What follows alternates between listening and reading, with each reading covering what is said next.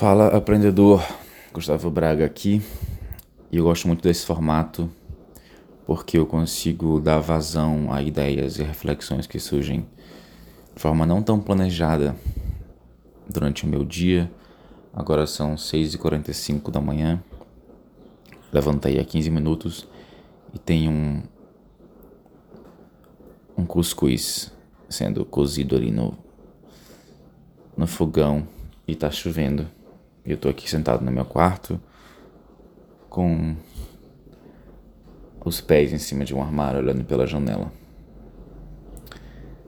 E eu tava refletindo aqui, falando em voz alta mesmo, olhando para o céu, e eu pensei, ah, já que eu tô falando mesmo, vou falar para alguém potencialmente ouvir.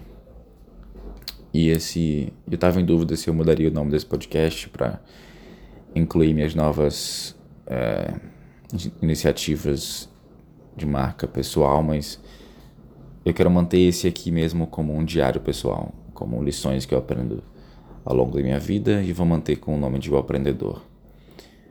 É, provavelmente eu vou criar outro podcast para entrevistas que vai é, incluir a nova identidade e depois eu falo mais dele. É, o que eu estava pensando aqui é sobre a ciclicidade, né?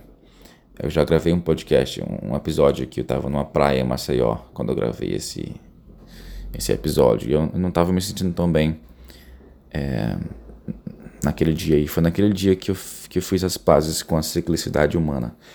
No sentido de que tem dias que a gente está muito feliz, tem dias que a gente está animado, que a gente está entusiasmado com a vida, esperançoso, e tem dias que a gente se pergunta o que está fazendo da vida, é, que qual o propósito, se sente meio que um rato numa numa corrida de ratos, né, e tal. E tá tudo bem. Isso acontece com pessoas em diferentes níveis sociais, em diferentes locais geográficos. Uma pessoa milionária também pode se sentir assim. Então não é algo que, que depende de nenhum fator externo diretamente. As pessoas vão passar por esses ciclos emocionais e tudo bem. E eu tava refletindo sobre a, a não linearidade da ciclicidade. Certo que ela é. Ela pode ser prevista, de certa forma. O que eu quero dizer, na verdade, é que há uma linearidade, só que ela não se alinha necessariamente com os ciclos que a gente define para medir o tempo, né? E eu vou ser mais específico quanto a isso daqui a pouco. Um, a gente é parte da natureza, né? Nós, como seres humanos, somos parte da natureza e não, e não há motivo para a gente funcionar de acordo com outras regras que não as da natureza. E a natureza ela, ela segue ciclos, tanto no micro como no macro. Ciclos que podem ser inclusive, inclusive interpretados de forma literal, círculos, coisas que giram em torno de outras e fazem espirais ou, ou realmente círculos. Então, é, elétrons que não, não, não exatamente giram ao redor de um núcleo, mas, mas estão ali é, rodeando aquele núcleo. É, planetas que, que fazem, né, tipo, a Lua gira em torno da Terra, a Terra gira em torno de si mesma e a Terra gira em torno do Sol. E também os planetas, e uma coisa que a gente não visualiza, os planetas também giram em torno dos outros planetas. Só que de forma muito menos menos é, elíptica do que do que esses outros ciclos que eu mencionei, né? Se a gente for analisar a trajetória que acontece entre eles ao longo de, um, de uma volta dos dois ao, ao redor do Sol, por exemplo, seria uma trajetória um pouco irregular. E também o Sol, junto com, com seu sistema, gira na galáxia, né? na Via Láctea, e, e ela, por sua vez, provavelmente gira em torno de alguma coisa. É... E a gente percebendo a natureza, né? No caso, a, a, na escala terrestre, a gente percebeu quando as estações do ano se repetiam, né? Tinha verão, primavera, outono, inverno. Depois verão, primavera, outono, inverno. Não lembro se essa é a sequência, primavera, verão. Acho que é primavera, verão, outono, inverno. E daí a gente percebeu essa repetição e definiu, pronto, isso aqui é um dos ciclos, a gente vai chamar de ano. É, isso a gente percebeu há muito tempo, né? E daí a gente vendo que não era tão preciso assim o nosso cálculo, à medida que a gente foi aumentando nossa capacidade tecnológica, a gente criou os anos bissextos para compensar pelo nosso erro de cálculo.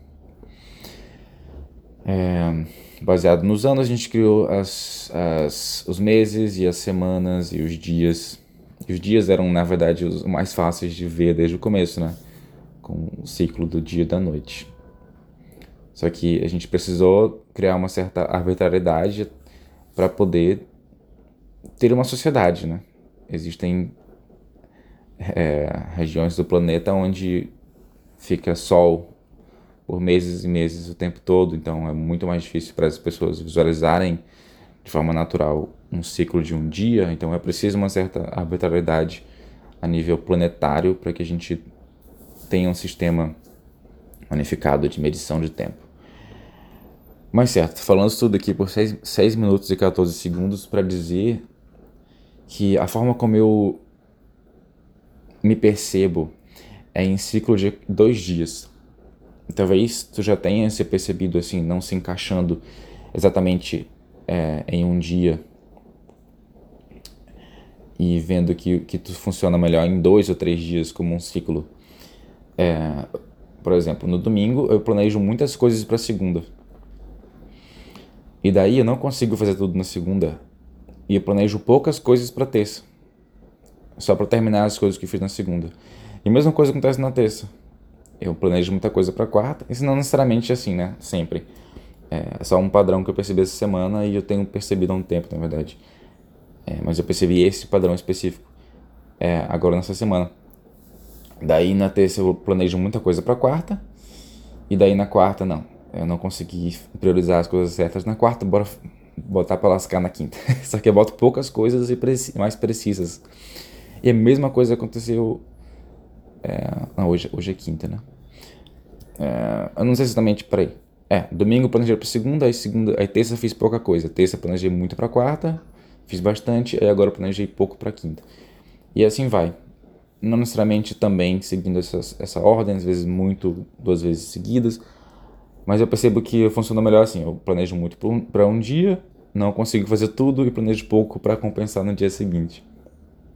Talvez seja só, seja só realmente a minha é, inabilidade de planejar bem o meu dia e, e não pensar a longo prazo, né? Tentar resolver tudo da semana num dia só e acabar é, não perce é, percebendo que eu não consigo e, e, e espalhando o que não foi feito para os outros dias. Mas eu percebo que há uma ciclicidade também em outro nível. Ao longo da minha vida toda, eu, eu gravitei, eu, eu na verdade orbitei ou naveguei entre, no sentido de ondas, né? Que sobem e descem no meu momento de acordar, principalmente, e no momento de dormir também. Então, existem períodos em que eu estou indo dormir tipo 3 da manhã e acordo às 11. E existem períodos em que eu subo, né? Imagina uma onda aqui indo para baixo, 3 da manhã. Aí essa onda vai subindo e chega lá em cima às 10 da noite, acordando às 6 horas. Aí essa, essa curva tende a voltar a descer. Eu começo a sentir essa tendência de querer esticar o dia. E de novo eu começo a dormir de madrugada para acordar mais tarde. É, eu, quero, eu quero meio que encerrar esse ciclo, ou pelo menos diminuir a flutuação dele, então, tipo, a 10 até meia-noite no máximo, mas não deixar ele descer lá até 3 da manhã, é, porque isso afeta a minha, minha identidade. Eu começo a criar justificativas, como tudo, né? A gente sente uma coisa que não, que não é tão racional, a gente toma decisões emocionais ou, ou, ou dirigidas pela nossa fisiologia. Hey Google, stop. São uns 10 minutos do cuscuz. Acho que não tá pronto ainda não, vou já ver. É, Aí daí, tipo, ah, eu realmente acordo, eu, eu, eu sou uma pessoa que acorda tarde. Eu até fiz um vídeo é, falando disso e contando a minha história é, com, com a ideia de acordar cedo. Eu racionalizei isso no sentido de que poderia ter sido uma coisa que eu fui forçada a fazer por muito tempo durante o período escolar e que eu me sentia envergonhado de acordar tarde e isso me deixava em conflito. Então criei toda uma história ali para justificar a minha decisão e eu publiquei isso né, no stories e tal no Instagram para justificar uma decisão de de acordar tarde. Só que depois eu voltei a querer acordar cedo porque eu não estava estudando muito bem, eu queria mais tempo para estudar, queria mais tempo é, com a mente fresca. É, e daí eu voltei a acordar cedo. E agora, na verdade, eu estou justificando novamente para vocês porque eu voltei a acordar cedo. Então a gente sempre toma essas decisões emocionais que são maiores do que a gente consegue enxergar. E depois a gente justifica, justifica e acaba também dizendo que foi uma decisão nossa, algo assim. Um, então, esse episódio aqui é para a gente refletir sobre sobre a ciclicidade, a, no, a, nossa ciclicidade não alinhar necessariamente com os ciclos arbitrários que a gente definiu como sociedade e que a gente não deve se sentir mal com isso, né? É só realmente cada um tem o seu o seu ritmo. Imagina realmente ondas, né? Essas ondas que eu falei pro para minha flutuação do, do momento de dormir, de acordar, elas acontecem também no, no, com teu humor, com tua com tua esperança, com tua produtividade e, e é uma questão de entender e até, até mesmo documentar isso e come, começar a tomar decisões que que tenham que se alinhem com isso, entendeu? Começar a dizer os, os, os nãos e os sims corretos para a forma como tu sabe que, que tu funciona, independente de tu saber, independente de tu estar tá sentindo se sentindo daquela forma naquele momento. Por exemplo, é, tem um filme chamado Memento, eu acho, Memento, que o cara esquece tudo no dia seguinte, né? Ele vai dormir, vai dormir e acorda sem as memórias do dia anterior. Daí ele faz tatuagens é, no corpo para se lembrar de coisas que ele tá investigando, porque ele é tipo um policial. Meu Deus, um cara desse conseguiu ser policial. Sentindo o cheirinho do cuscuz. É, e daí, né, ele sabendo, ele sabendo da forma como ele funciona, ele toma medidas para isso, ele faz tatuagem no corpo.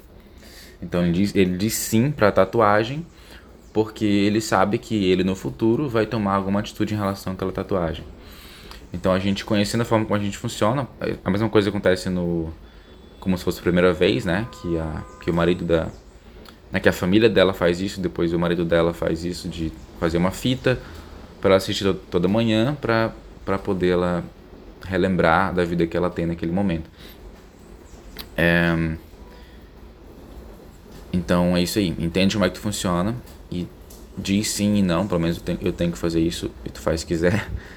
Pra forma como tu funciona no futuro, mesmo que tu não, não esteja se sentindo assim. Obrigado por ter vindo até agora. É, eu estou feliz com a decisão de ter voltado a gravar e também com a decisão de, de não mudar o nome desse podcast ou a proposta dele. É, espero que esse episódio tenha te ajudado ou te inspirado de alguma forma. Cheirinho.